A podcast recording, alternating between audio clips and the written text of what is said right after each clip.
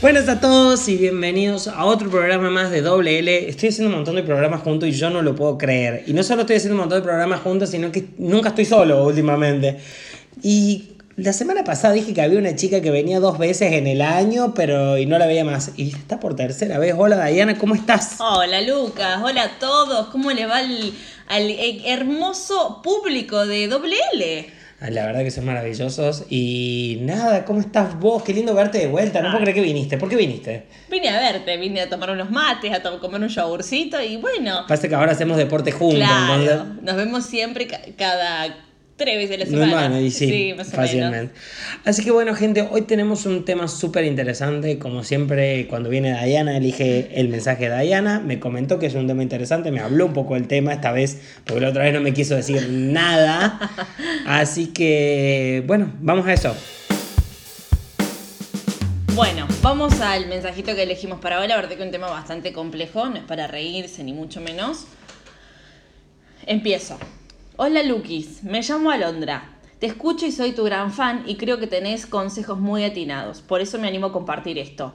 Yo sufro de problemas alimenticios hace muchos años que convivo con la bulimia porque me siento gorda y fea. Me miro al espejo, no me gusto, vivo vomitando lo que como. He ido a terapia, me han internado, mi familia no sabe cómo ayudarme. Yo estuve mejor un tiempo, pero en este último he tenido recaídas y nadie sabe. La verdad es algo muy difícil y bueno, no sé, te pido ayuda. Esta vez no le dije a nadie que hace dos meses comencé a vomitar otra vez. Estoy triste y no puedo más con mi vida. Bueno, hola Alondra. Me encantan los nombres que elegís. Primero que todo, amiga, sos espectacular eligiendo nombres. Bien secretos. Eh, fuerte todo lo que me lees, eh, pero no fuerte mal. O sea, no, no quiero, Alondra, que esto vos lo interpretes mal como diciendo que, que mal la tu vida, porque no me parece. Simplemente fuerte en el sentido de que es algo que ya has intentado tratar muchas veces y qué complicado llegar a un punto en que no sabes cómo llegar a solucionar un problema. Pero bueno, vamos a aprovechar esto para hablar un poco de los trastornos alimenticios. Te voy a hablar desde lo que yo creo y lo que yo sé. He tenido problemas de trastornos alimenticios. Y trastornos alimenticios se entiende no solo la bulimia, que la bulimia es un caso en el que una persona ingiere mucha comida, que tiene atascos de comida y después vomita generalmente porque siente una culpabilidad o por deseo mantener un peso o porque hay emociones atrás, cuestiones psicológicas que uno intenta tapar o cubrir o reemplazar a través de eso. También existe un poco lo que es la anorexia nerviosa, relacionado a todo lo que es no comer, al deseo de no consumir, incluso la pérdida de apetito por buscar un peso ideal, por reducir un peso. Un peso ideal que es un peso ideal para quién? Exactamente. Para la sociedad. Porque, no es tu peso ideal. Exacto. La sociedad este, pone ese estereotipo de 90, 60, 90, de modelos ultra flacas, de que hoy vas a comprarte una ropa y la verdad que no entra, porque cada vez vienen talles más chicos. Entonces, también ver eso. ¿Peso ideal para quién? Sí, yo creo que cuando uno dice peso ideal está mal dicho. En realidad es un peso más bajo del ideal. Generalmente las personas que viven alguno de todos estos trastornos alimenticios apuntados hacia abajo, no porque es adelgazar, porque también hay trastorno alimenticio de comer compulsivamente, de, de reemplazar sentimientos o ansiedades comiendo o tratando de tapar otras cosas a través de la comida, ese es como el lado contrario.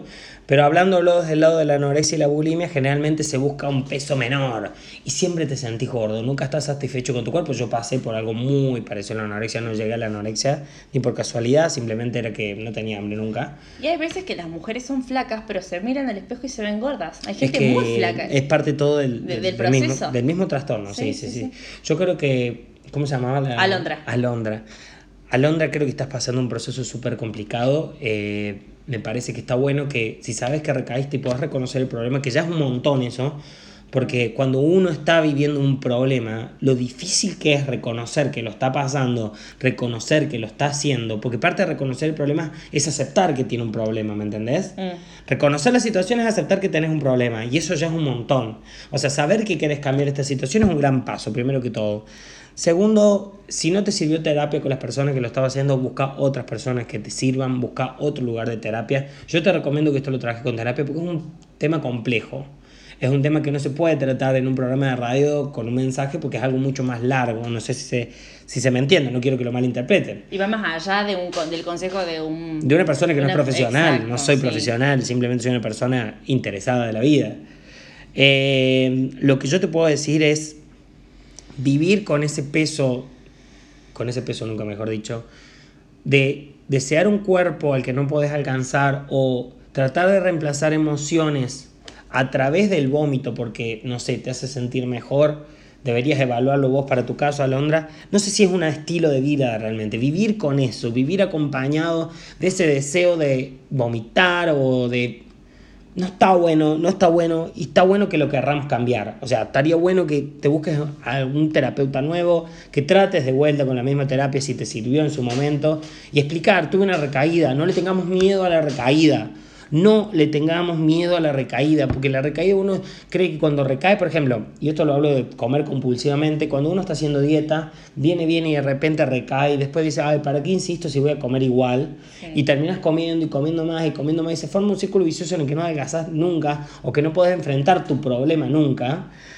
Eh, y entonces evitar ver la recaída como un chau, tiro toda la mierda, eh, me dejo estar, dejo que pase todo esto que seguir sufriendo. No, no, no, ver la recaída como una caída.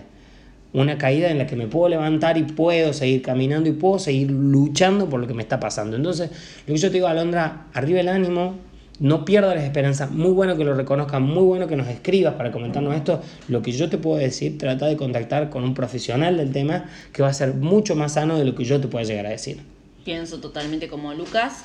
También eh, enfócate en contarle a tu familia. Vos ahí decís que esta vez no te animaste a contarle a tu familia, pero bueno, la familia siempre es el mejor apoyo, siempre son los mejores sostenes, los mejores brazos, las mejores orejas. Por ahí sí comentarle a tus padres, si tenés hermanos, no sé cómo está compuesto tu círculo familiar. Exacto, que, que, que, estás teniendo este problema, que necesitas ayuda, porque realmente cuando una persona está enferma, porque esto es una enfermedad, eh, necesita reconocerlo, como ya lo hiciste vos, aceptarlo, pero buscar ayuda. Si nosotros no pedimos ayuda, es muy difícil que el entorno se dé cuenta. Exactamente, y el pasa es que a veces uno no pide ayuda por miedo. Onda, estoy en este lugar de que estoy pasándolo mal, me reayudan a salir la primera vez y yo la cagué. Otra vez estoy en el mismo lugar. Me da miedo y vergüenza decirle al otro que otra vez recaí, ¿me entendés? Entonces, sacarnos este miedo, esta vergüenza, porque es parte también de la superación, de decir, no tengas miedo de contarle al otro que tenés esta recaída y que necesitas ayuda, porque la necesitas. No, no tengas miedo a enfrentarlo, no te sientas mal, no te sientas mal con vos misma culpándote de todo lo que pasa, porque es parte también de un círculo que no está bueno. Y lo que te puedo decir es, respira hondo primero que todo y pensá en dónde querés estar, que es sin bulimia y con una vida mejor y más sana alimenticiamente, hablando de manera alimenticia, se dice. Sí.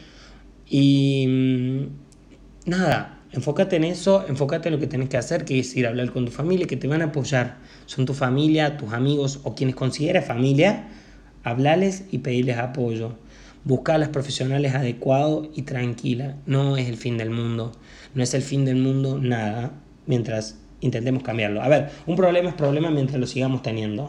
Si uno intenta cambiarlo, puede llegar a dejar de ser un problema. Un problema que nunca intentas cambiar, nunca va a dejar de ser un problema.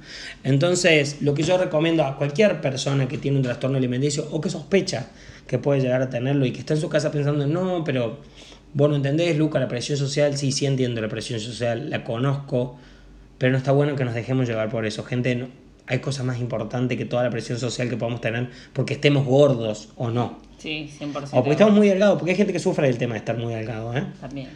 Eh, así que respiren hondo todos y evalúen su situación. Cada uno, fuera de Alondra. Porque no es un caso aparte. Todos tenemos problemas alimenticios de cierta manera. Todo el mundo está haciendo dieta todo el tiempo, pareciera. ¿O no? Sí, está de moda hacer dieta, está de moda el músculo, está de moda varias cosas que van respecto a la imagen. No, todo está de moda, todo lo que es la imagen. La imagen, la imagen de ser flaco, flaco, flaco y que si no sos gordita, un rollito más, yo ah, sos la gorda del grupo. Horrible, horrible. No le tengamos miedo a los rollos, pero también tengamos en cuenta que el tema de ser gordo o delgado, más allá de una cuestión social, es una cuestión de salud de salud física, em, de salud física y mental, porque creo que los momentos que yo he estado con mejor peso me he sentido mejor, he estado mejor anímicamente porque duermo mejor por otras cuestiones, cuestiones físicas, pero pensarlo así también es por una cuestión de salud, quiero adelgazar para estar bien, para estar bien conmigo, porque tampoco está bueno adelgazar por eh, por las razones equivocadas, quiero adelgazar para gustarle a tal, a la larga termina teniendo un efecto rebote. Siempre, porque después cuando no le gustes a tal, ¿qué va a pasar? Y si no le gustas a tal porque tenés un rollo, ahí no es. Ese tal no es la persona que buscas. Ese no es. Así que nada, gente, un programa cortito, nada que ver con el que hicimos ayer. El de ayer me pareció un tema que daba mucho a debatir y estuvo bueno, me pareció todo el debate. Hoy fue un poco más corto porque es un tema que quizás no tengo tanto conocimiento como para hablar y creo que Diana dio también todos los conocimientos que tenía. Sí, no, más Pero si alguno tiene un comentario, algún psicólogo y nos quiere dar consejos de cosas para decir o nos quiere decir, chicos, miren, esto estaría bueno que lo sepa todo el mundo, este espacio está abierto, gente. Totalmente. O desde algún consejo, alguien que haya vivido algo parecido a lo que viviste vos o con las otras temáticas que hemos estado tocando, eh, está bueno también escuchar desde personas que lo vivencian. Nosotros acá no hemos vivido lo mismo que vos, entonces por ahí no tenemos las herramientas, pero hay otras personas que tal vez nos estén escuchando que sí y te pueden dar un consejo un poco más certero y cercano eh, a lo que vive alguien que, que está pasando por tu situación. Totalmente. eh, creo que no hay mucho más que decir de todo lo que le hemos No. dicho hasta ahora. Recuerden que si quieren mandar consultas, el nombre del, del mail, la casilla de mail para mandar es igual que el programa, doble L, doble y una L, la letra, punto podcast arroba gmail.com. Y con respecto al Instagram y todo eso, estamos en medio de un proceso de cambio, así que pronto van a tener noticias con eso. Nos vamos a unir a un grupo que parece interesante. Así que, y Diana también, creo que te vas a unir al grupo. Por supuesto, con Lucas hasta el final. La Así verdad que, que- yo soy una afortunada, esto nada que ver, ¿no? Pero soy una afortunada de tenerlo como amigo, como Eso consejero, verlo cómo crece en lo profesional. La verdad que, que sos una gran persona. Muchas gracias, muchas gracias, muchas gracias. En serio, y me alegro de que, que podamos estar en este mismo grupo de trabajo. O sea, no quiero adelantar mucho porque todavía no hay nada armado. No, no. Pero digamos que vamos a hacer varios podcasts que vamos a estar juntos, que estamos creciendo, que somos nuevos y que tenemos ganas de crecer y bueno, vamos a apoyarnos entre todos. Así que muchas gracias a todos por estar una vez más en el programa. Espero mañana poder hacer un programita. Chico, porque ahora mi vida va a cambiar mucho, empiezo a tener más horarios unas cosas y otras, así que voy a tratar de acomodarme lo mejor posible. Gracias a todos los que nos acompañan siempre y nada, les mando un abrazo enorme. Otro, otra, eh, otro abrazo para todos y gracias Lu por invitarme una vez más. Te quiero. Te quiero un montón. Mua. Chao.